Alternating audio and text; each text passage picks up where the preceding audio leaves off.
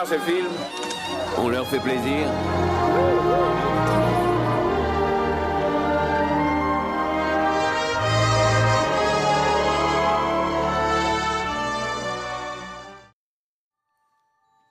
Hop, bonsoir, bonsoir, bienvenue à Ciné Quanon, l'émission euh, cinéma de Radio Collective. Et euh, ce soir, c'est le plein écran. Donc, euh, toujours le même concept. Donc, euh, je suis en compagnie de Milena, Bonsoir. Pierrick et moi-même. Hop, bienvenue Milena. Tu nous as manqué la dernière fois. Ah bah merci, oui, mais vous aussi, vous m'avez beaucoup manqué. Beaucoup. Euh, T'avais une petite dédicace avant qu'on lance euh Oui, merci. J'ai une petite dédicace spéciale euh, pour une cinéphile, une grande cinéphile qui nous écoute fidèlement et qui se reconnaîtra. Elle s'appelle Natalange et j'ai un petit message à lui faire passer qui est le suivant. Iti, téléphone maison. C'est un petit code secret entre nous. On voit ça. Petite private joke. Ah, tu nous expliqueras. Exactement. Bah Juste un petit problème de micro euh, sur Milena. Ah. Euh, je sais pas pourquoi. Donc, euh, est-ce que tu peux peut-être prendre un autre micro? Ouais. Peut-être le micro qui est à côté de, de Pierrick. Je m'excuse. Il doit y avoir un faux contact. Petit problème technique. Ça Eh, arrive, c'est c'est- les aléas du C'est la première fois que ça nous arrive. Les aléas du direct. Pour la dernière. Non, j'ai pas de. Euh, ouais, il- il- Ah, mais ça va pas être. euh, Il va falloir le rebrancher. Euh, Non, non, non, c'est bon, je crois. S'il y a du son dedans, tout va bien. On a des petits problèmes. Ah, c'est le son général. Ouais. Alors, c'est bon. Ah, bah, redites. euh, Du coup, on m'a pas entendu dans ce que j'ai dit Vas-y, précédemment. On t'a entendu un peu plus loin, quoi. On m'a entendu plus. loin. Alors, je répète, j'ai une spéciale dédicace pour une auditrice fidèle qui nous écoute, une grande cinéphile, Natalange, elle se reconnaîtra. Et euh, le petit message secret suivant est Iti téléphone maison. Moi, j'ai aussi j'ai un petit message pour tous nos auditeurs. Les longs sanglots du violon. mo- Les, vi- les longs violons. Aide-moi, Pierrick. Là aussi, il y a un code secret. Euh, Alors, ce soir, on a changé un petit peu. euh, au lieu de prendre un thème, on s'est attaqué à un réalisateur. Et pas un petit morceau. Ah, Terry Gilliam, que je crois que euh, on aime tous. Enfin, tous les trois, je Ah veux oui, dire. oui. Là. C'est. Alors, là, je vais changer un petit peu euh, le concept de d'habitude. On va. Vous allez un peu me dire ce que vous pensez, ce que vous inspire Terry Gilliam en 2-3 minutes chacun. Après, on fait, euh, on lance euh, le, le, le trailer et puis on analyse Brésil et puis euh, Parnassus et ensuite on parlera, on fera les généralités parce que c'est, sinon on n'en verra pas le bout. Alors, Milena, Terry Gilliam. Alors, Terry Gilliam, c'est un réalisateur que j'aime beaucoup au niveau de ses thématiques. Euh, parce qu'il a pas peur de mettre les mains dans la merde du monde, clairement. Euh, il fait un cinéma très psychanalytique, je trouve. Euh, il va au plus profond de l'âme humaine pour trifouiller. Et euh, à côté de ça, euh, il englobe tout son travail dans la- le pouvoir de l'imaginaire. Et c'est délicieux à ce niveau-là. Et toi, Pierrick? Alors pour moi, Terry Gilliam, c'est euh, c'est l'américain des Monty Python. C'est la petite pièce euh, rapportée euh, à la folie anglaise euh, des années euh, bah, des années 70, on va dire. Avec des trucs comme le sens de la vie, par exemple. Donc où là, il a mis sa patte vraiment et on voyait dans quelle direction il allait se, tourner tout seul ensuite, avec l'avènement, le, point culminant pour moi, c'est Brésil. Alors c'est peut-être parce que je l'ai vu quand c'est sorti. Donc c'était peut-être une claque euh, d'époque. Est-ce que ça a bien vieilli? Ça, je suis pas sûr. Mais c'est longtemps, longtemps resté euh, pour moi euh, le Real de Brésil, Mhm. même s'il a fait euh, beaucoup de belles choses après. euh, pour moi, c'est euh, voilà, c'est lié. Euh, pour moi, Terry Gilliam, c'est Brésil. Voilà. Et Brésil, euh, voilà, c'est Terry Gilliam. Bah, Moi, Terry Gilliam, c'est euh, la découverte de l'absurde. Mm. Pareil, c'était Brésil et la vie de Brian, que j'avais vu à peu près euh, au même moment. Et euh, c'était en mode. oh comme dit euh, Dupontel, qui est un grand fan euh, de Gilliam, et je suis un grand fan de Dupontel aussi. Je trouve qu'ils se télescopent beaucoup tous les deux. C'est à la fois, surtout en parlant de Brésil, ça, il montre à la fois mes meilleurs rêves et mes pires cauchemars. Le tout mélangé, et je suis d'accord avec toi, il y a c'est un univers, mais on en reparlera après. Pause. Donc on enchaîne. On va commencer Brésil, trailer.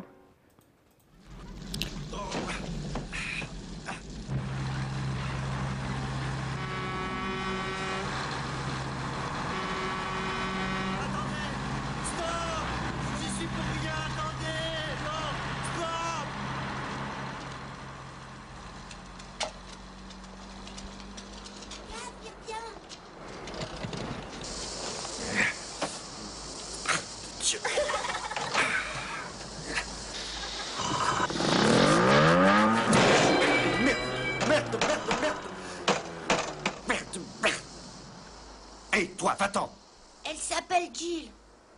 Quoi? Chill Chill quoi? Chill quoi? Allez Layton.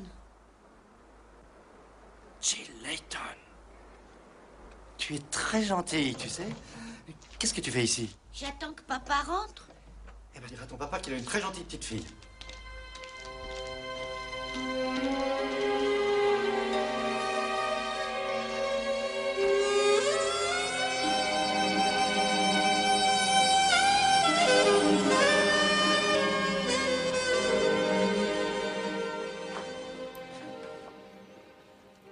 Ouais, désolé, donc c'était pas un trailer, enfin le- la bande-annonce, parce qu'il n'y a, a pas de bande-annonce euh, française. Voilà. T'aurais pu Bouh T'aurais pu euh, prendre un extrait plus. euh, Il y a euh, les extraits, Ah ouais, il y en avait pas des masses. les extraits VF, euh, vraiment, il n'y avait pas du Il y tout. a des dialogues croustillants dans ce film. Bah ouais, ouais, ouais, je, je sais bien, mais c'est pas facile à trouver. à croire que justement, peut-être que ça intéresse plus grand monde. Peut-être. C'est peut-être ça la. Oh non, il a été réédité euh, largement, mais c'est vrai qu'il est pas facile à trouver. Un petit piche? Un piche. Tu veux que je piche?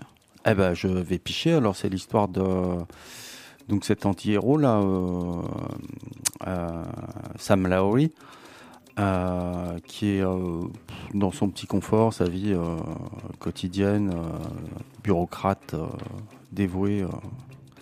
bref. Dans, du- dans une sorte d'ichronie, en fait, on ne sait pas trop où on en est, euh, si c'est euh, le futur, le, le passé ou, Ils disent euh, non, dans un futur. Dans Dans- un futur, dans un monde chronique. Voilà. C'est comme ça que ça a avancé au début. et qui pour donc s'échapper du, du quotidien rêve qu'il est une espèce de super héros qui sait, qui peut voler qui et qui va délivrer la belle et la belle elle a le, le visage euh, malheureusement d'une personne qui existe et qui va rencontrer plus tard qui s'appelle Gilles quoi, la Gilles qu'on a entendu dans, dans l'extrait et à partir de là toute la mécanique euh, va se dérégler si on peut dire Hmm. Milena, Oui. comment tu le pitcherais toi? Euh, Ouais, dans un univers dystopique euh, et complètement kafkaïen. Euh, on suit les aventures euh, d'un citoyen lambda qui romance sa vie et qui s'en sert comme d'un refuge euh, par rapport à la société kafkaïenne totalement oppressive et, toute cette, société remplie de bureaucrates qui ne pensent qu'à hum, à la paperasserie, pour citer le film. Et euh, non, c'est un très beau film, euh, justement, un bel hommage à Kafka, je trouve. Ah oui, euh, carrément. C'est d'ailleurs c'est, c'est un- une de ses plus grandes inspirations. Oui, Il y a plein de séquences, comme par exemple le procès, oui. avec euh, tout le côté dictature et tout. Après, il y a le côté l'absurde. Ensuite, c'est vrai que moi, je le résumerais. Donc, c'est un, un bureaucrate engoncé qui, euh, qui est comment dire, un, le bureaucrate parfait, le parfait petit soldat et tout, bureaucratique. D'ailleurs, on le voit au début, euh, c'est lui qui aide et tout, euh, Mm. qui il est vraiment à fond dedans, qui euh, s'échappe aussi dans ses rêves. Donc, un peu la Walter Mitty, que tu as fait la bonne référence, euh, Pierrick, la dernière fois qui s'échappe dans ses rêves et qui rencontre. L'histoire commence. En fait, il y a une erreur administrative où euh, il y a un, père un buttle au lieu d'un tuttle suite à une mouche qui euh, tombe dans une machine. Donc euh, c'est le le petit bug de la grain- machine. Voilà, mais c'est le, le grain de sable. ce grain de sable qui arrive. D'ailleurs, euh, il devait faire une séquence où on voyait la mouche qui partait du Brésil et qui venait s'écraser. Ah. Mais c'était un peu cher. ouais. Non, c'était trop cher en Ah fait à mettre pas- en place. ils ont même bah oui, filmé parce la qu'il faire tout le- surtout pour l'époque. Et, euh, et suite à cette erreur-là, il rencontre la, donc il, il rencontre la, la femme de ses rêves, qui est une militante et tout. Et là, il va bouleverser toute cette petite vie ordinaire Mm. euh, et se retrouver dans une situation totalement kafkaïenne, qui était déjà de base, mais il était tout à l'aise. Et là, il va tout mettre en branle pour euh, assouvir euh, son, son amour en allant très loin d'ailleurs. Oui. Ah oui, oui, il a, il a le courage d'aller très loin pour délivrer sa belle, qui au final n'est pas forcément en danger. On pourra le voir dans la suite du film. Je dirais, Très c'est pas le courage. comme. euh, Pas le courage. C'est là où je m'en suis rendu compte. Quand j'étais jeune, là, la première fois que je l'ai vu, c'était mon héros. C'était, euh, je veux dire, je m'identifiais, guillemets, tout ça, hein. etc. Mais en fait, là, je- quand je l'ai revu, mais en fait, il, il est bête. C'est la bêtise parce qu'il la met en danger et tout, au lieu de la sauver. bah, il est immature. Je dirais pas qu'il est bête. Je dirais qu'il est immature. Je pense. Mm, mm. Ouais. Qu'est-ce que vous avez pensé de cette vision? Parce que toi, tu l'avais vu quand la première fois, Pierrick? Moi, moi, je l'ai vu, euh, je l'ai vu pratiquement quand, quand c'est sorti en fait, puisque j'avais euh, j'avais 16 ans. Donc, euh, ah, ça a été un, un choc. Ça a été un choc hein, parce que des films comme ça euh, à l'époque, euh, enfin, je sais pas pourquoi, mais ça a fonctionné quoi. Ça a fonctionné tout de suite malgré euh, cette musique des fois un peu euh, saxo euh, qu'on entend euh, dans le fond là, qui est un petit peu insupportable euh, peut-être en 2023, mais euh, Ça fait un petit côté thriller de l'époque, Ouais. un peu Ouais, hard-boiled et tout. euh. bah, il y a un côté film noir aussi Mm, dans ouais, c'est ça, film exactement. polar, années Mm. 40. euh, Ouais. Ah ouais. Déjà dans les costumes, les chapeaux. euh, Ah oui. Les ambiances sombres, la manière dont Ah c'est oui, filmé. le clair-obscur. Mmh. Ah, ça, ça, ça me faisait délirer aussi parce que déjà, euh, tout petit, j'aimais bien, euh, j'aimais bien les polars, les films noirs. Mais euh, voilà quoi. Est-ce que ça a vieilli? Je, pense qu'il a fait le théorème zéro bien, bien après pour essayer d'actualiser entre guillemets le, thème. Je trouve qu'il y a beaucoup de, choses en commun entre le théorème zéro et Brésil. Mais est-ce que la, la version euh, originale euh, J'ai tient encore le coup beaucoup moins réussi euh, Théorème Zéro. Ah bah bien sûr. Alors que. sûr. Puis je crois que Brésil, en plus, c'est un de ces films, je trouve, c'est avec le Baron de Munchausen, c'est celui où il y a le plus de budget, où c'est le plus fou, où il y a le plus de choses, ça fourmille tout le temps, Mm. tout le temps, Ouais. tout le temps. C'est pas Las Vegas Parano qui a remporté le plus gros budget du... de sa filmographie? Ah, C'est possible, qui est aussi. Demande, euh, ouais, qui est dans la même veine, Mm, euh, mm, grandiose comme ça, euh, Baroque. très baroque. Il adore le baroque, Terry Gilliam, d'ailleurs. Ça, ça se ressent et tout. Et là, avec les grandes lignes verticales, les, euh, visuellement, j'ai trouvé, j'ai trouvé exceptionnel. C'était, euh, en plus, on retrouve. Moi, j'ai- j'ai- j'aimais Gilliam, comme dans le Sacré Graal, Mm. le côté effets spéciaux, euh, très maquette et tout, mais euh, c'est tellement euh, onirique, grandiloquent et tout. euh. moi, ça m'avait euh, écrasé la, la- la séquence de vol avec les, euh, cette fameuse euh, où ils, volent la, ils survolent la plaine là, et puis il y a les monolithes qui franchissent et tout. Oui. Ça c'est. euh, Et Il y a toujours le côté euh, quête, en fait, Mhm. qui, est, euh, qui est là. hein, euh. Le héros, euh, dans ses rêves, il a toujours un, un glaive ou un truc. euh, bref, il va chercher quelque chose, il sait pas tellement quoi, mais euh, il Bah. y va, il va au combat, comme dans Fisher King, il, comme se, dans... il se présente comme un chevalier. Voilà, c'est ça. Donc c'est toujours un petit peu aussi un thème récurrent, c'est un- une petite patte de Terry Gilliam qu'on retrouve un peu dans tous ses films. Et toi, Minella, tu l'avais, euh, tu l'avais déjà vu avant, il y a longtemps? Alors, je l'ai vu il y a très très longtemps. J'étais ado, j'avais beaucoup aimé. En plus, je pense que c'est le genre de film quand on, quand on Brésil, quand on le voit ado, il y a une certaine forme de, il y a une énergie particulière, je pense, parce que comme ça dépeint un peu les, toutes les problématiques de la société dans laquelle on vit, quand on est ado, euh, encore en maturité, en questionnement, et parfois avec des questionnements un peu dits rebelles, entre guillemets rebelles, euh, je trouve qu'il y a une bonne une bonne énergie à ce niveau-là. Et euh, je pense que ouais, c'est c'est agréable de le découvrir en tant que jeune ado. Euh, Il y a un et petit côté punk, hein, ouais, le voilà, côté antisocial et tout, euh, euh, l'administration, le, ça. le système, anti-système. à fond. Et, et on le, j'ai aimé le revoir en tant que jeune adulte. parce que c'est vrai qu'il y a des choses qu'on voit pas forcément quand on est ado et qu'on voit après, après coup. Et euh, puis moi j'ai beaucoup aimé euh, le, l'esthétique du film. Parce que le mix entre le polar années 40 et l'esthétique rétro-futuriste, j'aime beaucoup. Euh, parce que je trouve que ça donne un film un- une aura intemporelle. Alors que pourtant, c'est des. Il y a un marqueur temporel très marqué, années 40, euh, rétrofuturisme, c'est très marqué comme marqueur temporel. Et mélangé, oh, bah, d'un coup, ça offre vraiment quelque chose d'intemporel. Euh, moi, je trouve qu'à ce niveau-là, il n'a pas vieilli. Alors ouais. peut-être qu'au niveau de certains effets spéciaux, effectivement, comme maintenant l'œil il est habitué à une image très léchée, des effets spéciaux très léchés, là on pourrait dire qu'il a vieilli, mais dans la, fa- dans la construction esthétique du film, je trouve que ça n'a pas vieilli du tout. À ce niveau-là. Et ce que j'ai beaucoup aimé, c'est la façon dont les décors sont mis en scène chez Terry Gilliam, notamment dans Brasil. Les décors, on a l'impression, on a l'impression qu'ils sont vivants, notamment les, les tuyaux. On a une jungle de tuyauterie euh, dans tout le film et que, que, que je trouve euh, très drôle. Je trouve qu'il y a de l'humour comme ça. Il arrive à distiller des doses d'humour comme ça. Et il utilise beaucoup euh, la- comme ça, les points de fuite et les contre-plongées Beaucoup, beaucoup, beaucoup. pour faire un peu l'oppression. euh, Notamment avec son, ses courtes focales et son grand angle. mm, mm. Euh, il, a le, le- il avait l'objectif euh, 9.8 mm, euh, qui était à, à l'époque une nouveauté. C'était, il a été l'un des premiers à l'utiliser. Il a tellement aimé les, les grands angles et les courtes focales qu'il y a un autre objectif, un objectif grand angle 14 mm, qui maintenant, dans le milieu, est surnommé le Gilliam. Je trouve ça absolument Mmh. euh, drôle et mignon en même temps. C'est mi rôle. Pour revenir sur les, les tuyaux, euh, on note la présence quand même, bah, il faut, faut en parler euh, un petit peu du, du casting de De Niro. Quoi. De Niro Ah oui. qui est en- un peu le plombier. euh, L'ingénieur. euh, Qui fait très Mario. euh, Ah oui, ah oui, oui. Ah oui, quand on voit la première fois avec sa moustache et tout, tout ça. bah, ses collègues qui sont les vrais plombiers de. D'ailleurs, qui joue le frère Mario, là, du coup, il y a cette situation luesque. Et donc euh, De Niro qui voulait absolument tourner avec euh, Terry Gilliam. Ouais. Voilà.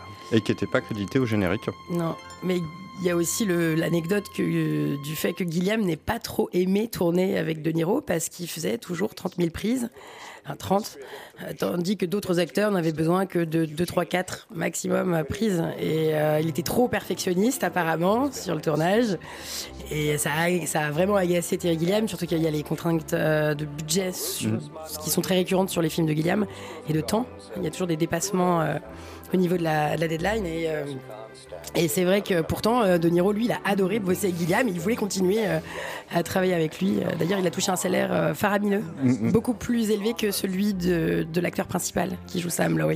Non, je crois que c'était quasiment multiplié par 10. hein, Ouais, ouais, c'est affolant, euh. C'était un, Ouais, un ouais. rapport euh, 60 000, 600 000, euh, 10 000, euh, de 200 000, un truc comme ça. Oui. Mm, mm. Alors l'acteur principal c'est Jonathan 300. Price qui a pas eu une carrière vraiment. euh, Si, surtout sur les 20 dernières années, en fait. Donc c'est vrai que là, c'était un de ses premiers rôles.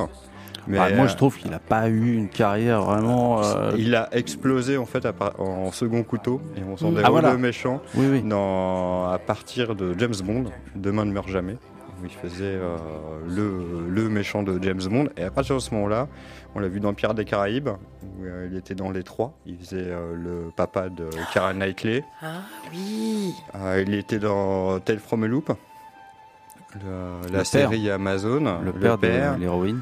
Euh, après, il a fait beaucoup de rôles ou dans des, dans des films euh, un petit peu d'époque ou tout. Il fait des rôles de juge, de, de magistrat, des choses comme ça. Avec Oui, des mais c'est bien improbables. après euh, 85. C'est ça que Ah, je veux mais dire. c'est ça, mais c'est là où je disais en fait, c'est là où il a eu un il creux, a fait euh. vraiment après derrière. ouais. C'est plutôt dans les années. euh, Mais il y a beaucoup d'acteurs de cette époque-là qui ont plus explosé euh, dans, dans les années 2000, hein, qui sont revenus en mode vieux là. Et puis t'oublies euh, la grande série là. Où il est le. Oui, dans Game of Thrones, Bah, où Game il fait of Thrones, euh, quand même. euh, Ah, c'est lui? Eh oui, oui. Mais oui. eh oui. super flippant là. Là, il, euh, il fait beaucoup de rôles. Il a fait énormément de rôles comme ça. Là. Mode inquisiteur et tout là. Ah ouais. Ah. Il a été repris dans. Après, il a joué dans Baron Munchausen avec Terry Gilliam. Et puis, il a fait euh, aussi dans Des Frères Grimm. Et son dernier film, là, Don Quichotte. Mais qui a tué. euh, C'est ça L'assassin? Non, c'est qui a tué Don Quichotte Ou l'homme qui a. L'homme qui a tué. L'homme qui a tué Don Quichotte. Mais c'est vrai que pour en revenir euh, sur De Niro, euh, moi j'ai beaucoup aimé son personnage. Il avait toujours euh, cette expression mutine sur le visage que j'ai trouvé absolument délicieuse. Pourtant, je suis pas une grande fan de De Niro particulièrement, mais dans ce rôle-là, je l'ai trouvé particulièrement mutin et drôle à ce niveau-là, très euh, dans la révolte, euh, dans la mutinerie. Euh, et puis j'ai bien aimé le fait qu'il aille réparer de lui-même les machineries sans passer par toute la le, le côté labyrinthique de la bureaucratie. Le faire lui-même, c'est plus rapide. C'est le héros clandestin. Bah, en fait, Ouais, il c'est est ça, contre l'administratif. C'est le héros Et du coup, il devient son propre héros. Et puis, en plus, il l'aide et tout. Donc, du coup, il lui fait refléter Toi, t'es un bon gars et tout. C'est à partir Oui. de là qu'il a un petit peu cet élan-là aussi. euh, Puis il se balade, faire euh, sortir. il se balade euh, d'immeuble en immeuble, un et petit tout. peu à la Spider-Man. euh. Et ah ouais, non, mais c'est voilà, c'est le super héros quoi. Ah et oui, euh, notamment séquence de fin et tout. Et ce qui est super, c'est que De Niro là, tu vois quasiment pas euh, son visage. Il est toujours en contre-jour ou avec. euh, avec Ouais, une une cagoule, euh, mais on voit son visage tout, avec son expression mutine, Mmh. euh, ce, ce petit côté euh, il n'est vraiment pas mis en avant. Je crois que c'était ça qu'il avait voulu faire aussi. Transgressif. peu, ouais. hum, irrévérencieux, transgressif. euh. Puis avec toujours la petite musique qui l'accompagne et tout. Oui, ah non, c'est dès qu'il arrive, c'est il vraiment. a son thème. Mm, mm, mm. Quand t'as le fameux passage là où. euh, Quand il y a les autres là qui reviennent, les plombiers, et puis qu'il arrive, t'inquiète pas et tout, et puis qu'il fait euh, la petite bidouille, il connaît toute la tuyauterie par cœur, là, et puis qu'il fait le détour de merde. Le coup, Oh, de les la, combinaisons, le coup de la matière fécale injectée dans les combinaisons, alors ça, c'est très fort. Et pourtant, c'est pas. Ce qui est rigolo, c'est que c'est pas, euh, c'est pas du tout vulgaire ou grossier. On n'est pas dans quelque chose de, euh, de, de dégoûtant à ce niveau-là. hein. On est vraiment dans la, dans un humour noir. euh, C'est l'humour. oui, c'est ça, mais c'est l'humour absurde, même pas noir. absurde. Ouais. Enfin, parfois il y a l'humour noir dans, dans- Cartoonesque. Ouais, c'est C'est cartoonesque. cartoonesque et Voilà, c'est débridé. cartoonesque et débridé. Il y, a- il y a un côté drôle, mais sans être euh, crasseux. Mais c'est ce que tu retrouves du coup, euh, c'est un peu le- parce que c'est son deuxième film après euh, après euh, c'est son deuxième film solo, Oui. mais c'est du coup c'est l'humour que qui est- que tu retrouves déjà Bah, dans les Monty Monty Python Python. quoi. Mm. Ouais.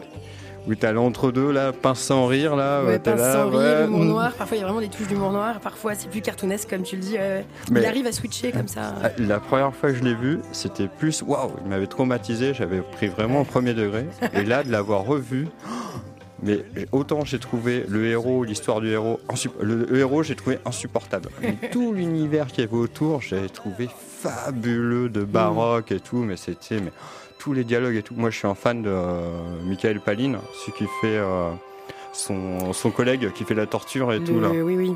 Il est excellent, ce comédien. Ah, il est Mm. fabuleux. Et puis son rôle est, est génial et tout. Et puis ils ont des échanges de dialogue là quand ils vont à, à l'anniversaire de sa mère. Ah bah comment vont Ah tes oui. jumeaux? Ah non mais c'est pas des jumeaux c'est des triplés. Ah mais donc la famille s'agrandit. euh, et puis tu vois Non, le temps passe vite. Euh, Le temps passe vite. C'est surtout ça. Ouais. Ah mais c'est un florilège de.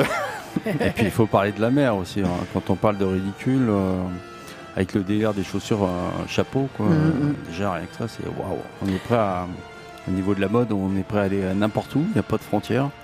Ah mais c'est toutes les scènes là, quand ils sont dans le restaurant et tout là, mais c'est complètement fou. Il y a le, il y a L'attentat, l'explosion, il y a ouais. l'attentat, puis ils, continuent- ils s'en foutent complètement, euh, ils continuent à manger et puis à Et faire. puis le, aussi le, le- comment le, le délire du repas, quoi. Tu choisis tel, euh, tel plat, mais en fait, euh, au bout du compte, euh, tu te retrouves avec des croquettes. euh, Une espèce de boule Ouais. pourrie. euh. Ouais. Ah, je le voulais à point. Oh non Et sa mère, c'est une entité euh, aussi euh, super importante dans le film. hein. Il y a le côté. euh, enfin, elle est très pesante, quoi. Elle appuie sur sa carrière, elle appuie sur. euh, Bah, sur c'est ce qui quoi. veut s'échapper. C'est euh, c'est un peu l'image de la société qui veut échapper et puis du modèle en fait qu'on veut lui inspirer. Oui, puis on voit bien ce qui, est, ce, qui est, ce qui est très intéressant justement dans cet arc narratif de la mère, dans ce personnage féminin, euh, c'est qu'elle est complètement écrasée par cette société euh, dans laquelle elle vit et euh, son comportement découle en fait de la façon dont elle est traitée en tant que femme. Et donc il y a tout euh, cet arc narratif autour de la course à la chirurgie esthétique euh, qu'il tourne en ridicule. Euh, et c'est très intéressant de voir à quel point il y a cette course-là. Parce qu'en fait, elle est réduite à ce rôle euh, de femme en tant que physique qui ne doit exister que par son physique. Et donc, forcément, avec la vieillesse, il y a un décalage puisque euh, elle vit dans un monde fait par des hommes pour des hommes. Bah, c'est à deux vitesses en fait. C'était très intéressant de, de, de voir à quel point son utilité par rapport au personnage féminin dont tombe amoureux le personnage principal, euh, joué par euh, Kim Grace, euh, parce que il- il- dans, dans, ses- dans son imaginaire, le personnage principal la voit comme une femme euh, avec tous les clichés, tous les attributs de la féminité euh, au niveau des injonctions, avec des longs cheveux, dans une, Alors, une alors tenue qu'elle très délicate, très complètement transparente. anti-féministe par rapport à l'image Voilà, a, c'est garçonne. Voilà, complètement. Et toujours enfermée, vulnérable, prisonnière, où, où lui il doit aller la sauver. Alors que dans la réalité, c'est tout l'inverse. Elle est puissante, elle est, c'est- c'est- elle est badass. Mhm. Elle est totalement badass. Elle a une coupe à la garçonne, elle est habillée en Rambo, elle est absolument pas sexualisée du tout. Et c'était très intéressant de voir comment ces deux personnages féminins sont représentés Ouais. dans le film et comment elles évoluent dans cet univers d'hommes fait par des hommes pour des hommes. Et Alors je trouve là, que c'est très intéressant comment Terry Gilliam va voudrais traiter le sujet. euh, je suis d'accord avec toi, Voilà. mais euh, en fait là c'est pas, en fait je pense que c'est pas une question, c'est une vision d'homme, mais euh, en fait par rapport à la, à la mère. La mère, en fait, elle- tu vois, il y a, y a deux autres. Il y a la maman aussi, il y a sa copine, Oui, qui oui, fait oui. aussi des trucs esthétiques et peu, tout. ouais, ouais. Pour moi, en fait, sa mère, elle est comme un poisson dans l'eau. C'est, elle gère le truc, tu vois, elle fait même de la domination par rapport aux autres hommes et tout. Elle les a à ses pieds, elle joue avec ces règles-là. Ah oui, oui. Bah, elle, Elle est bien joue obligée de s'adapter euh, et donc elle l'utilise. Elle, elle joue, elle joue avec ça. parce Et à côté de ça, à ce microcosme-là. et à côté de Mm. ça, t'as l'autre qui subit euh, complètement ça. Oui. Et, euh, et puis après, euh, t'as quand même aussi euh, t'as le regard euh, du héros, en fait, euh, qui, bah, comme tu disais, hein, qui le fantasme et tout, c'est son regard à lui. hein, qui, Mais ça, ça m'a, ça, ça m'a choqué. Tu vois, j'avais pensé à toi quand j'ai, vu, Ah oui j'ai vu ça. Ouais. Pourquoi? Non, non, bah justement, bah, avec le regard un petit peu féministe et Ah tout. oui. Et euh, mais en fait, mais j'ai trouvé assez juste. Et pour moi, voilà, je voulais, je voulais défendre, mais on verra plus tard. parce qu'on va passer à, à l'autre film. Mais euh, pour moi, ouais, non, la- la- quand même sa mère là. C'est après, il y a une diff- Elle sait jouer des, des codes. Oui, parce qu'elle a réussi à s'adapter à ce microcosme-là, et donc elle, elle sait jouer avec ces codes-là, hein, euh, au détriment de son fils, de sa famille, etc.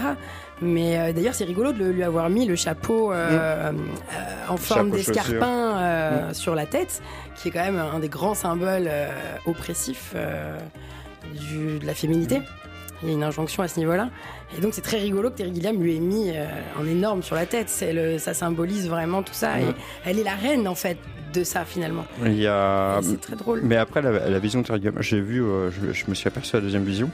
En fait, c'est pas tant militant. ou quoi que- Il y a de ça, c'est son regard de la société. Et en fait, euh, c'est que- un regard des formes, le regard des rêves et tout. Je trouve que ça fait un peu la même chose que quand tu es dans un rêve. T'as tout un amalgame de choses qui n'ont ni queue, Euh, Oui, bien sûr, bien sûr. ni queue ni tête. Et, euh, Et moi, je trouve que son film est profondément militant, justement. Euh, Grâce à l'imaginaire, à la place de Mhm. de l'imaginaire qu'il met dans son film, grâce à toutes les thématiques qu'il aborde, c'est un film complètement militant. C'est même un documentaire. Il le dit lui-même. Il dit euh, que c'est un documentaire euh, sur l'époque, donc à l'époque c'était début 80, sur l'époque à laquelle il vivait Mhm. et il le conçoit vraiment comme un documentaire. Et ce qui est drôle, c'est qu'en le regardant en 2023, mais c'est toujours un documentaire. Mhm. C'est toujours un documentaire sur l'époque dans laquelle on vit. Les problèmes. même mais- exacerbé maintenant. mais c'est parce que les D'ailleurs, problématiques ne changent pas. Les fait. problématiques s'empirent même. Ah, Mais c'est ça- que sur de la critique de la propagande, euh, de la publicité, euh, c'est hyper intéressant. Tout, tout- la critique de la société de consommation, Mm. ça a explosé depuis le début des années 80. Ah ouais, non, c'est puis un terme récurrent. Mais c'est pour ça là, on va. Par exemple, va- c'est pour citer des exemples, hein, mais euh, c'est vrai que ça. Mm, mm, S'il devait Bah, refaire Brésil maintenant, j'imagine pas, ça serait encore plus mais, exacerbé. mais je trouve que du coup, euh, mais on en parlera après, je trouve que Théorème Zéro euh, tombe un peu à plat par rapport à ça. Par contre, là du coup, on va attaquer avec le deuxième film, avec euh, l'imaginarium de Parnassus, qui pour moi, il y a un peu ce genre, le même genre de message là. C'est un peu pour moi, le- je trouve qu'il correspond plus à titre de Brésil que euh, Théorème Zéro. Je vais expliquer pourquoi. On envoie la bande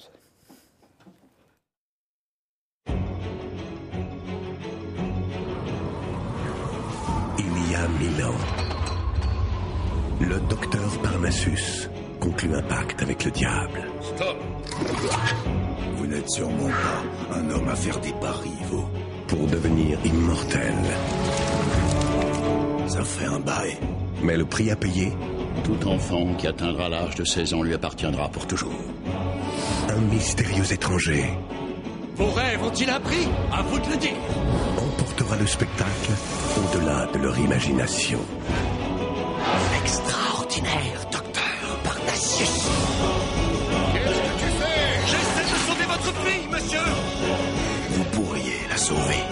premier qui séduit 5 âmes a gagné.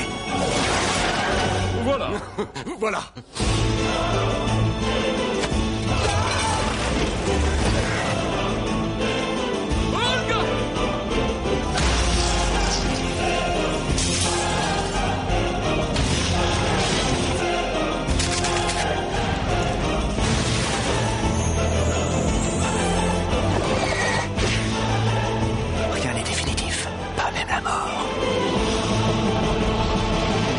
L'imaginarium du docteur Parnassus.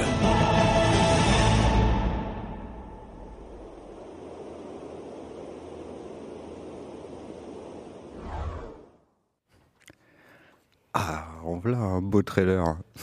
En mode VF et tout, je trouve qu'il résumait bien le, le côté foutraque et tout. Oui. Alors ça, c'est mon, un peu mon petit coup de cœur, hein, Parnassus. hein. Ah oui. Et euh, alors, le, le pitch. Donc on suit un, donc un, ancien moine qui, euh, qui est immortel, qui a plus de 1000 ans, je crois, et euh, en fait qui a fait un pacte avec le diable, et euh, à savoir euh, celui qui va euh, corrompre le plus de gens. Lui, il prône la, la comment ça s'appelle la, la, la paix, tout ça, et puis l'autre euh, le péché. Et donc on le suit euh, à Londres, donc euh, dans, dans notre période contemporaine, dans une, une caravane de saltabanque avec sa fille, avec un nain et Anton, un petit jeune. Et il propose aux gens de passer dans, dans un spectacle burlesque là, un peu, ah comment dire, cours des miracles. C'est complètement. Et, euh, et donc les, personnes rentrent dans son esprit et sont confrontées du coup à un choix entre le diable joué par Tom Waits et, euh, lui-même. Et là il rencontre, il fait un dernier pari parce que l'enjeu c'est que euh, il a joué, s'il doit récupérer, il fait un pari avec le diable pour empêcher qu'il récupère sa fille. hein. C'est ça, oui. À l'âge de ses 16 ans. Euh, Le jour de, son, de ses 16 ans, de son anniversaire. Et trois jours avant le, avant l'échéance, hop, il rencontre un homme qui, euh, il récupère un homme qui se pend sur un, un pont, qui est pendu, et qui va l'aider à faire. euh, donc c'est S. Ledger, et qui va, les, qui va rentrer dans cet univers-là. On va découvrir par ses yeux, et qui va l'aider à, à gagner le pari du diable. Qu'est-ce que vous en avez Euh, perso, moi j'ai bien aimé. Mieux que les deux premières fois où j'avais essayé de le voir et j'avais abandonné. là, je suis allé jusqu'au bout et c'est vrai que euh, là j'ai compris. euh, ouais, je sais pas, il me manquait des trucs, euh, des neurones certainement. Là, tout collait parfaitement. Et au-delà de l'histoire, j'ai trouvé que sa manière de jongler avec les acteurs, dû malheureusement au décès de l'un d'eux, c'était parfait quoi. Vraiment, il a utilisé ça. Enfin, il est retombé sur ses pieds. Vraiment, euh, c'était magnifique. Lui qui a toujours des problèmes. Mm. Bon là, c'était vraiment pour le coup un, un énorme problème, mais il a su le régler de, de manière euh, formidable. C'est formidable. Ah ouais, non, c'est.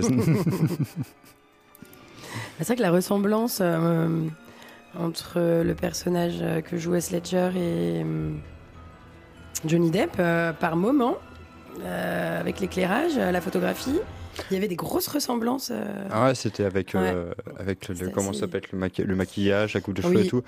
Avec un bon éclairage, un bon maquillage. euh, il y avait un. Parce que pour la petite grosse anecdote, donc c'était le dernier film de Heath Ledger, hein, qui juste avant avait fait le Joker, euh, puis en mode carrière montante.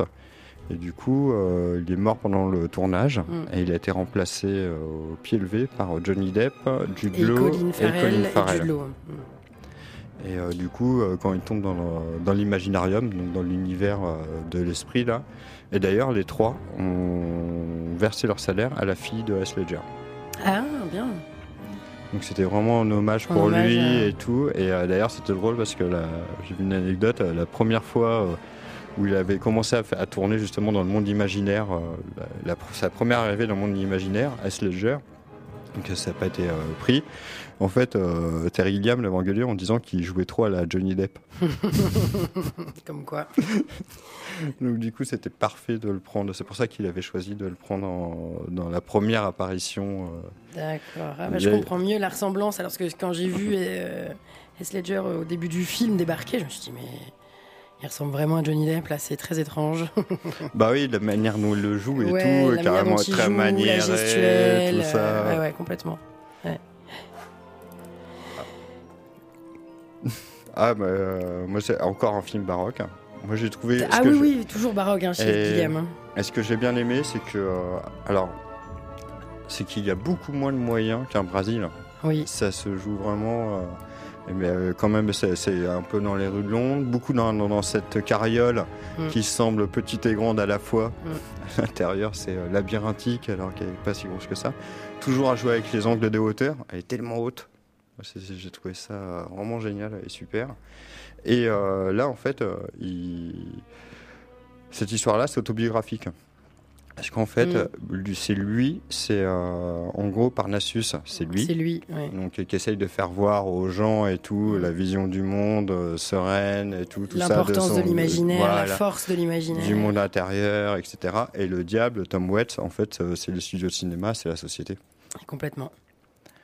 Avec les facilités et Mm. tout euh, qu'on qu'on peut avoir. Euh, J'avais été surpris aussi de voir un super acteur euh, que ça faisait longtemps que j'avais jamais fait gaffe au début. C'est le petit jeune Anton. Attends, je vais retrouver son nom. Andrew. Garfield Andrew Garfield. Mm. Ouais. Qui est super dedans. Oui. Oui, oui, il est tout en vulnérabilité, tout en sensibilité. Après, bon, bah, alors, bah, moi je suis désolée, mais moi j'ai, je trouve que là le film est très inégal. Euh, je trouve qu'il y a des gros problèmes de narration, des gros problèmes de montage. Euh, il s'éparpille trop. Le scénario est beaucoup trop éparpillé. On s'y perd. On perd toute la finesse et le raffinement du propos. Euh, je trouve que c'est trop criard. Ça gueule beaucoup trop. Et les comédiens en général, ils savent pas gueuler au cinéma ou au théâtre, c'est la même chose. C'est rare quand un comédien sait bien crier. Euh, je- ça m'a déçu. Je m'attendais à vraiment euh, beaucoup aimer le film. Et au final, euh, j'ai trouvé que c'était pas à la hauteur de son talent. On, a l'impression que le film il a été fait à la va-vite, qu'il a été bâclé, qu'il a été fait dans la précipitation. Euh, bah, euh, en fait, c'est un cinéma agressif, Thierry Gilliam. Oui, oui, mais là, là, c'est pas l'agressivité qui me dérange. hein. Non, dans le sens euh, où euh, ça envoie du tout plein tout le temps. C'est trop plein des fois. C'est vraiment en mode boursouflé. Là, c'est un peu, gars- un peu en plus guignolesque, pas mal grand Ouais, guignolesque. et- en fait, j'ai retrouvé beaucoup, euh, bah, à, à- à peu près la même époque, le, euh, un peu le cinéma de Dupontel, Mhm. avec moins de Mhm. finesse. avec moins de finesse quand même. Je trouve que l'élève a presque dépassé le maître euh, de, de À ce point de vue-là. ouais. Ouais, ouais, ouais. Oui. Parce que tu retrouves un peu avec le même genre de moyens et tout, le côté euh, un petit peu euh, cours des miracles et autres. euh, parce que t'as pas beaucoup de décors et tout aussi là. Mais c'est dommage parce que le- les, les décors sont très beaux. Euh, L'esthétique du film, elle est très belle. Ça m'a fait penser à l'ambiance un petit peu Cité des enfants perdus, un peu quelque Ouais, part. ouais. Un peu dark, un peu. Oui. euh, avec des. Ah, moi je pensais à Enfermé dehors.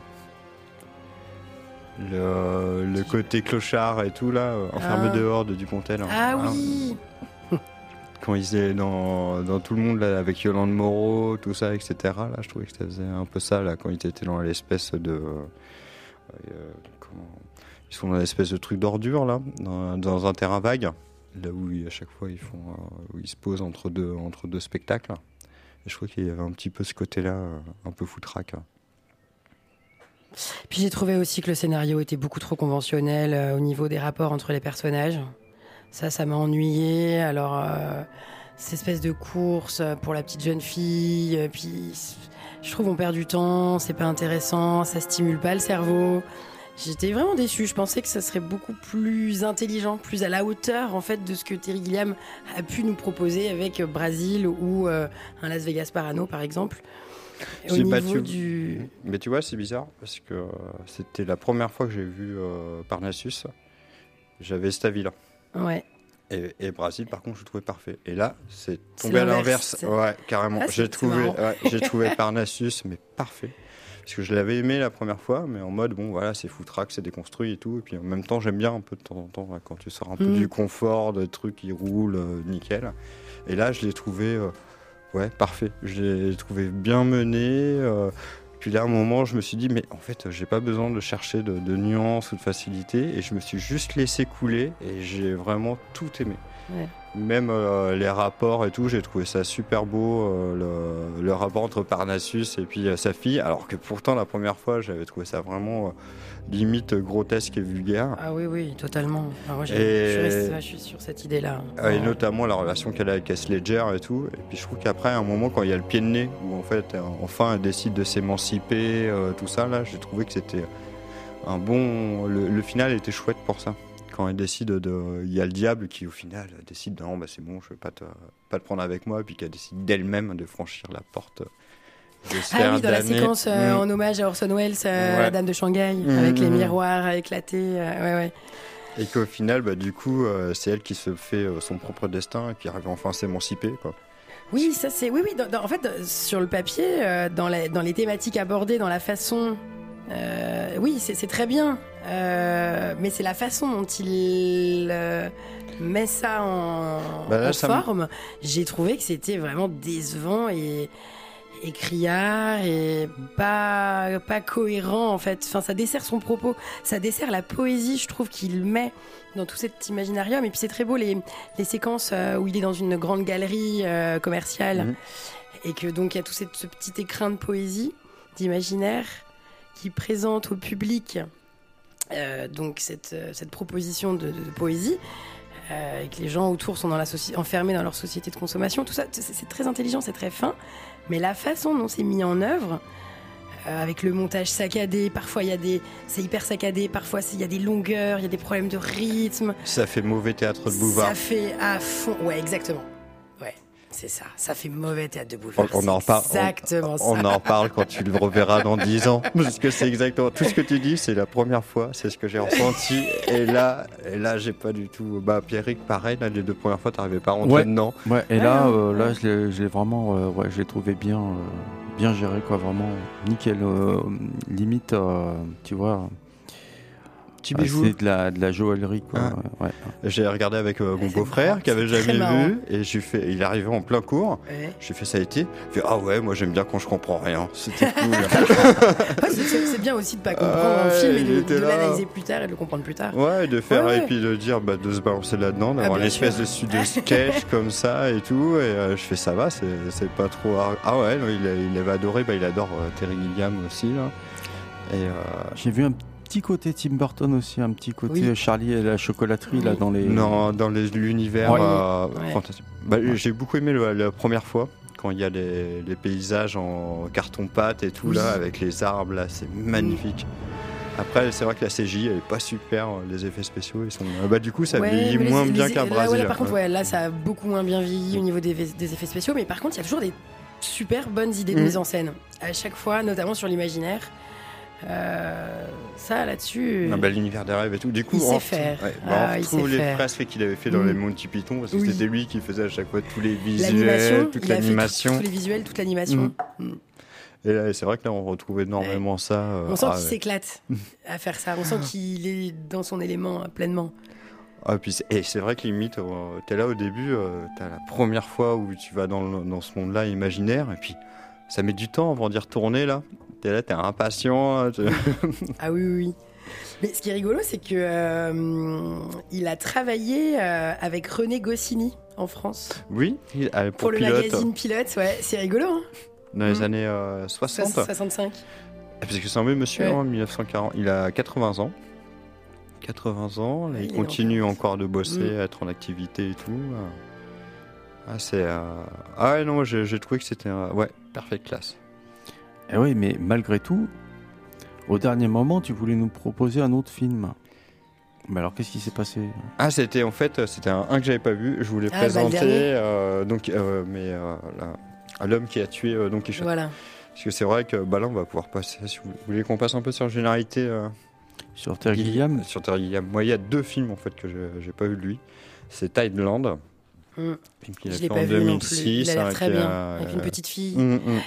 Pareil dans ses petits budgets, et euh, sa grande arlésienne, euh, qui est euh, l'homme qui a assassiné Don Quichotte. Quoi. Mm. Et qu'il a essayé de monter trois fois. Une première Mm. fois avec Jean Rochefort et Mm. Johnny Depp, une deuxième fois avec Robert Duval et Adam Driver. Puis ensuite, il a réussi à refaire avec Michael Palin aussi. Et qu'il a quasiment. euh, bah, je crois qu'il bah, y a d'ailleurs le fameux euh, making-of du tournage Lost in La Mancha, que j'ai jamais vu d'ailleurs. Il paraît que c'est top. Il paraît que c'est top. Et moi, j'ai trouvé que, pour revenir à Parnassus, euh, des fois, Christopher Plummer, qui joue le rôle de Parnassus, se rapproche euh, de l'esthétique que pourrait avoir un Don Un Quichotte. Don Quichotte. Mm, ouais. Mm, Dans le mm. chapeau, tout ça. et tout. Ouais, c'est bizarre qu'il lui ait pas demandé euh, d'ailleurs de, de le faire. Peut-être qu'il commençait à être aussi un peu vieillissant. euh. D'ailleurs, Christopher Plummer, bah, on le voit dans la- l'armée des douze singes aussi. À un moment, je croyais qu'il jouait dans comment Euh, Le Baron de Munchausen, qui est un de mes films préférés. Et c'est pas lui. Non, c'est euh, Robert Neville hein, qui ressort. Ouais, je crois que c'est ça, ou James Neville, qui faisait le méchant, le grand méchant dans X-Files, qui était, euh, qui était dans les, chambres secrètes et tout, et qui menait euh, tout- toute l'espèce de gouvernement caché là. Et euh, ah, qui était aussi complètement foufou. Qu'est-ce que vous, ça serait lesquels un peu vos, films préférés de, de Guillaume Moi, j'aime beaucoup la- Las Vegas Parano. pour son inventivité au niveau des. Bon, après, le, le scénario suit très fidèlement le livre hein, de Thompson, mais la mise en scène euh, est très drôle. euh, la façon dont il dont il sert le propos euh, politique, hein, parce que c'est pas c'est pas qu'une histoire d'un trip euh, sous acide et autres. C'est c'est vrai qu'il y a toute une, une dimension politique et sociétale derrière ce film et il parle beaucoup du- de la fin du rêve américain, de, de tout ça, et c'est très intéressant. Et la façon dont, dont il l'a mis en scène, je pense qu'il a beaucoup, beaucoup aimé le, le réaliser, ce film. D'ailleurs, il a dit que c'était son film préféré, et je pense que c'est parce que l'auteur, il est en phase avec cet auteur. Donc, Oui, ils, ont, ils partagent la même vision du monde, la même compréhension, la même lucidité. Et donc, mettre en scène un auteur euh, avec lequel tu fusionnes au niveau euh, idéologique, euh, je pense que ouais, c'est un pur délice. Et ça, ça se ressent dans la réalisation de son film. Ouais, et mais je trouve que c'est son film le moins, le moins personnel. Mais Ouais. euh, du coup, le plus réussi aussi, parce que justement, il se Oui. perd pas dans ses propres. euh, ouais, il comme là, pas. voilà. Il s'éparpille pas. Là, il fait les- c'est Il suit c'est fidèlement l'outil, le, voilà. le livre. Un le scénario comme, euh, est très établi. Un peu comme l'armée des douze singes aussi. Oui. Euh, L'armée des douze singes, oui, qui est tiré Ouais. euh, de la jetée. Bah après, Ouais. la jetée, c'est pas Ouais. non plus. ça dure 20 minutes, je Ça crois. dure 20 euh, minutes mm, euh, ouais, de Chris Marker. Et, euh, mais qui n'a pas été écrit par lui. Donc lui, ouais, je, je sais plus. euh, T'as d'autres scénaristes. Euh, je l'ai revu hier, justement pour me mettre et tout. Et euh, oh. Bah, avec les Las Vegas Parano, je trouve que c'est deux de ses films les plus accessibles. Oui, en plus. Bah oui, oui, oui, forcément. Ouais, ouais. C'est euh, la narration, elle est maîtrisée et tout. On retrouve euh, ses plans, tout ça, etc. Mais Avec par ses grands angles euh, qui- avec qui les grands angles. Sans déformer les, les Mm. coins comme le fichail. Je crois que c'est un des meilleurs films de Bruce Willis. Les acteurs sont magnifiques là. Il est excellent dedans là, en Mm. mode perdu et tout là. C'était euh, pourtant c'était à l'époque de Pulp Fiction, cinquième élément. euh, Oui. Ouais, on est début, début des années 90, parce que Paul Fiction, il a eu la palme en 94 à C'était Cannes. 97, euh, l'armée des euh, singes. L'armée des douze singes, c'est 97. Mm. Ouais, donc on- sur la fin 90. Ouais, c'est un peu la même. Ouais, bah, c'était là où après il avait décennie, enchaîné donc, avec euh, le sixième sens, Oui, incassable. voilà, on a la, euh, la même décennie, la Mm. même. Moi j'ai un petit faible pour Fisher King quand même. Je, et faut que je le retrouve et euh, je l'ai vu qu'une fois. Il faut vraiment que je le revoie euh, parce que là, je crois que c'était un de ses seuls films contemporains, enfin, qui se passe dans, dans, le monde, dans le monde contemporain là, où on suit euh, Jeff Bridges Bah, avec, et puis euh, Robin Williams. Parnassus aussi. Oui, oui, non, enfin, c'était un de ses premiers. euh, Oui, c'est vrai, exact. Non, je- euh, ouais, j'avais, j'ai des bons souvenirs. Vraiment des.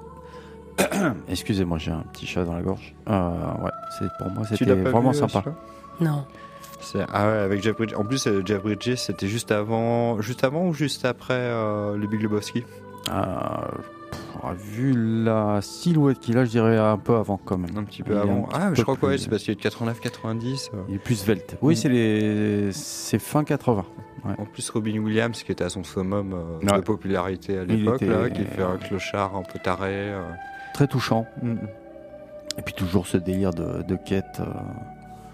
À la Gilliam, quoi. Vraiment euh, un film, ouais, ouais, ouais, bien, bien complet, bien sympa et qui est peut-être un petit peu euh, oublié maintenant. C'est l'histoire d'un d'un animateur vedette de radio, Hmm. joué par Jeff Bridges, et Oui. puis qui, euh, qui recueille euh, Robbie Williams, un clochard là, Mm. qui pense être investi euh, de la quête du Graal. Hmm. Donc en mode le roi pêcheur, et puis après au fur et à mesure, les... tout est un peu mêlé. Je, me rappelle, même- il y a un peu de, il y a du fantastique quand même. hein. Oui, bah il y a des, euh, il y a des visions. euh, du coup, on sait pas, on sait pas si c'est vraiment des visions ou quoi, mais euh, ouais, il y a des hallucinations à la, à la ouais. Un peu comme dans Brésil, quoi. Mm, mm. Moi, j'ai un petit coup de cœur aussi pour. euh, Bah, un que j'ai pas vu, c'est Jabberwocky. Ah, moi non Son plus, tout, tout, tout, tout premier film. Si, je l'ai vu quand j'étais Des enfant. extraits, juste des extraits. Ouais. Ah, Ah, enfant je- Ouais, Ah, c'est j'avais très- j'avais vu gamin et. euh, Très Monty Python. hein. Ah ouais, Ouais, ouais, ouais. carrément. Mais en bien plus violent. et- Bah, parce qu'en fait, voilà, lui, il voulait se couper. Il fait, il fait pas des comédies, il fait des histoires en fait. Là où les Monty Python, c'est vraiment c'est euh, Satirique. satirique et puis euh, c'est vraiment en mode euh, comédie tout du long. Lui, il raconte une histoire avec bien sûr des points de vue absurdes, kafkaïens. Bah, il aime Mm. beaucoup aussi les, Mm. les mini-mélos et tout. Et celui-là, ouais, non, j'aimerais bien le voir. Mais il paraît qu'il est très difficile à trouver en bonne copie. Quoi. Bon, je l'ai trouvé il y a Mm, pas voilà, longtemps. peut-être. Je te, Ah ouais je te le mettrai de côté. pas Ah, je veux bien. et Don Quichotte. euh. Moi, un de mes petits péchés mignons, c'est euh, Les Frères Grimm, Ah, t'as aimé avec Matt Damon et euh, S. Ledger. ah, tu l'as là. pas, tu l'as pas trouvé raté Il est incroyable, Ah, c'est je- Michel. Ah non, non, j'ai Ah ouais, tu l'as pas trouvé raté Ah non, j'ai trouvé génial. Même Thierry Guillaume, il dit que c'était une catastrophe ce Ah film. non, en il plus, était euh, avec et- les frères Weinstein euh, en tant que Mm. producteur. Il a dit que c'était une catastrophe de travailler avec eux. Ah, puis il a, pas fait, il a même pas fait le montage final, il a non, même il pas cherché, voilà, démerdez-vous avec ça. Puis ça l'intéressait pas plus, là c'était Ouais, vraiment non. mode film de studio et Bah, une tout. commande, quoi. Film de Mm. commande. ouais. Et euh, ah, moi euh, j'avais adoré. Quoi. Ah bah tant mieux. Ouais, j'ai Ah beaucoup aimé, bah, c'était à mon époque Sleepy Hollow, euh, Mm. puis j'aime beaucoup les contes de fées et tout. Ouais, mais Sleepy Hollow, c'était réussi. bah oui, non, mais, rigole. mais c'est, euh, bah ouais, non, non, j'ai trouvé, justement, c'est un film euh, Frankenstein. Ouais. C'est, tu vois que c'est monté un peu de toutes pièces, euh, c'est, tu sais, vrai. qui, qui- Mm. qui, du coup, sans avoir d'âme, est riche, Ouais. super riche et tout. Et puis moi, j'a- j'adore euh, Matt Damon et puis euh, S. Ledger. Mm. Et euh, j'ai toujours aimé aussi ce contexte-là de faire des de faire voir les deux frères conteurs et puis de jouer euh, de voir euh, du côté charlatan et puis ils se retrouvent face en fait à la, la vraie du vrai fantastique du vrai conte de fées. Et j'ai beaucoup aimé il Ouais, c'est un film, c'est une autobiographie des frères Weinstein. ah mon dieu j'avais jamais vu comme ça merde il faut que je le revoie alors ouais, sachant qu'en plus Ouais, pour ce charlatan, film là euh. il avait euh, il avait coupé une grande séquence, euh, je crois que c'était le money shot du film, où c'était, euh, ils sont perdus dans les, dans les arbres et tout, dans le- un labyrinthe d'arbres. Et là, tu as la grande séquence que- qu'il pouvait y avoir à l'époque, où des arbres géants, des Mm. attaques, tout ça, etc. Puis en fait, comme ça coupait le rythme du film, je crois que ça a coûté un quart du budget du film. Et c'était purement enlevé, euh, purement et simplement enlevé du montage. Oh là là. Oh le trop budgétaire. Oh non, c'est nul en fait. Allez hop, On le retrouve un peu dans le DVD. euh. coupé. Moi, je vous invite à, si vous avez le temps, bien sûr, hein, à remater euh, le TRM 0. peut-être. J'allais en parler. Et première fois, j'ai bien aimé. La- L'acteur, est quand même, c'est. euh, C'est Martin Christophe euh. Christopher Waltz. Et, et en fait, j'ai retrouvé, je l'ai revu une deuxième fois. Une première fois, ça m'a fait l'effet Brésil, Mm. La surprise, tout ça, etc. Avec un mélangé un peu comme la première fois de Parnassus. Et, euh, et la deuxième fois que je l'ai vu, en fait, euh, bah, je trouvais que c'était un Brésil qui avait mal vieilli. mhm. Mm. Et je trouve qu'il vieillit vraiment mal, euh, ce film. Ça fait, Ah, c'est un Brésil fait par un. Ouais, c'est Terry Gui- Ouais, Terry Gilliam a vieilli. Il y a pas. c'est une visée du monde euh, qui est moins intemporelle que ce qu'il avait euh, à l'époque. Je trouvais que ça. Peut-être trop technique. Trop Du coup, positive. euh, Il y, il y avait beaucoup de, de trucage, de, de technique, de technologie, et du coup, la Ouais, technologie. parce euh, qu'il y avait une critique de la technologie et il le dit lui-même. En fait, c'est un peu casse-gueule d'avoir fait ça parce que lui-même il comprend rien à la technologie et il s'est lancé en fait dans un truc que une critique de choses. Du coup, ça fait un peu dés- ça fait un peu regard désuet, euh, Mm. un, peu, un peu à côté de la plaque. Ah, d'accord. Ah, j'ai cru que tu disais que c'était au niveau de sa vision, euh, qu'il avait une vision plus positive et que du coup, ça. Il avait. euh, Enfin, Pas le même Terry. non, non, non, non, c'est toujours le même. Mais c'est voilà, c'est celui qui cherche encore le mulot. À quoi il sert le mulot? Et puis avec euh, ouais, et puis tu retrouves aussi un peu le ouais, t'as le même genre de héros avec Bah, ouais, bien lui sûr. un petit peu perdu et tout, mais t'as toujours aussi la présence de la femme. euh, Bah oui, oui, oui, dans les, euh, dans les rêves et tout. Enfin. Et oui, effectivement, il reste 4 minutes. ah, Merci bien, Romain. On est on est pas mal. On est, dans les. Pour une fois. Euh, moi après pour euh, mon petit conseil pour ceux qui aiment euh, Terry Gilliam, moi j'adore euh, c'est Dupontel. Moi je trouve que c'est un des un des super successeurs Jean-Pierre Jeunet aussi. C'est les deux là, c'est un peu les- deux héritiers. Il y avait Caro.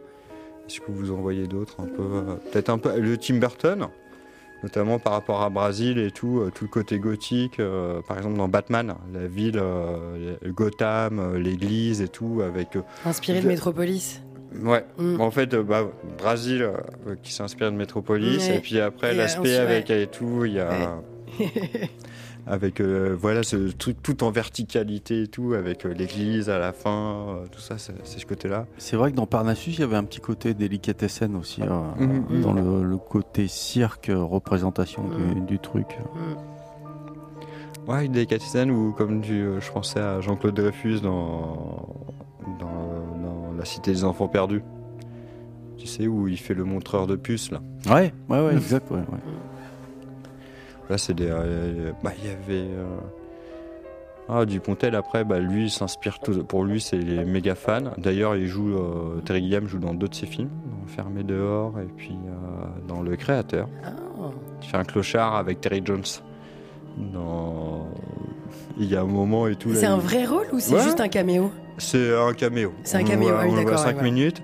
Il a été aussi, il joue dans Jupiter Ascending Mhm. de- des frères Wachowski. Enfin, des sœurs Wachowski. Ouais, enfin, Et notamment, en fait, il y a une, il y a une séquence là, euh, si vous vous rappelez le film, donc c'est une princesse qui, euh, enfin, c'est une nana qui a été réincarnée et qui doit faire voir ses droits. Du coup, elle va dans le- la planète intergalactique de la bureaucratie et qu'elle arrive là, et là, il faut qu'elle signe des formulaires et tout, un peu à la 12 travaux euh, d'Astérix. Et euh, qui c'est qui fait l'archiviste des formulaires complètement baisés et tout? C'est Terry Gilliam. ah. Rôle de mode- choix. Ah voilà, c'est tout à fait bien Ce n'est choisi. pas un rôle de composition Euh, là, hein, c'est sur mesure. bah d'ailleurs souvent même dans, dans les Monty Python et tout il fait souvent un peu ce genre, ce genre de rôle là avec son physique là il fait souvent le bossu ou euh, l'écuyer euh. D'ailleurs, je me suis refait euh, sacré gras là c'est difficile de pas se le bouffer dans un coup hein. Non, mais c'est vrai que Terry Gilliam, euh, ce qui est chouette avec lui, c'est que il a pas peur des turpitudes de l'être humain, Mhm. il a pas peur de les mettre en scène, et il le fait euh, avec une belle dose d'imaginaire. et c'est pour ça qu'il a du mal à monter ses films hein. c'est comme bien euh, sûr, Dupontel ils sont bloqué. plusieurs bah, comme Dupontel et Jeunet Bah oui. qui font des films Mm. géniaux mais euh, qui n'arrivent pas à, Parce- à vendre à, à trouver des producteurs quoi Parce, que, c'est des films ultra lucides sur l'espèce humaine, Mm. et donc forcément, bah, les producteurs, euh, ils voient une certaine forme de critique envers eux-mêmes aussi, puisqu'ils font partie totalement de ce système-là. Ah ouais. Bah, en Ils fait, sont là, une des composantes, système, une des pièces du puzzle, quoi. et- C'était sans forcément que ça soit des critiques ou quoi. En fait, c'est des visions Eh oui, C'est pur, et sans être naïve. Sans, ça peut être des fois, bah, ça peut être très beau. c'est du documentaire, comme le dit lui-même Terry. Mais c'est vrai que du coup, c'est pas vendeur. C'est des visions. euh, Euh, voilà, le problème c'est que bon. les, les producteurs, eux, euh, oui, euh, ça leur plaît pas à ce niveau-là, mais Qu'est-ce que j'entends? C'est la fin. c'est la fin. C'est le clap de fin, Eh le clap des lunettes. Donc, euh, bah, merci encore pour cette saison. Bah, merci à vous deux et puis à Servan qui était là aussi Oui, euh, durant la bah saison. oui. Salut Servan. Petite dédicace à euh, bah, Servan. grande dédicace à Servan. J'espère que. Et bonne, bonne chance pour ces examens. Bonne chance pour les examens du mois de juin. Voilà, on Merci. Romain. Merci, Merci Romain, à Romain qui nous a accompagnés toute cette saison. Merci à vous. Merci à ceux qui nous ont écoutés. On a encore pris euh, bien du plaisir. On verra l'année prochaine euh, quel type de formule on fera. Euh, en tout cas, bah, euh, moi j'ai pris beaucoup de plaisir à, bo- à- à bosser avec vous trois, vous quatre, vous Moi trois. aussi. Mm. Alors, C'était chouette, des grands débats. Et euh, bah, on fait des bisous à tous et puis on vous souhaite de bonnes vacances. Des bisous, bonnes vacances. Bonnes vacances.